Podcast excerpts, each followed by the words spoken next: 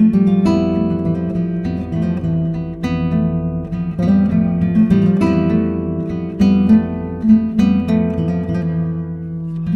is located in the center of Brañosera, and from it you can see the beautiful picture drawn by the dense beech and oak forest called Monte Allende.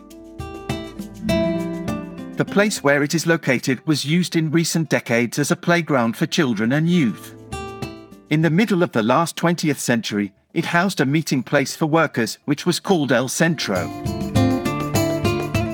The name El Mirador de Argilo wants to be a recognition of the important role of women in history personified in Argilo, wife of Count Munio Nunez, since her name appears written at the beginning of the Fuero de Brañosera, I Munio Nunez and my wife Argilo, in the same terms, in what implies a recognition of equal rights between the sexes at the dawn of the 9th century.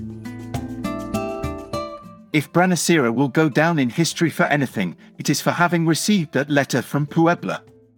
Town charters became a special document granted during the Middle Ages.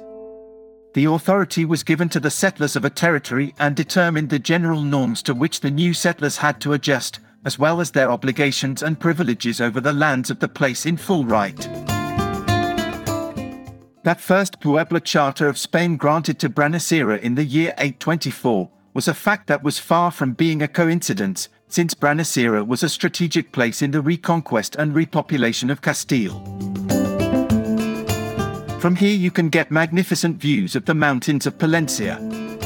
From Brañosera you can do routes of all levels, from high mountains such as the Valdecebollas Peak through El Refugio del Golobar, to other simpler ones such as the Rivet Stub or the magical Pozo Marino. This tour of the Pozo Marino can be done from the town square, just in front of the Brañosera Town Hall, go down towards the Meson, and once there, on the right hand side, you will see the cement track.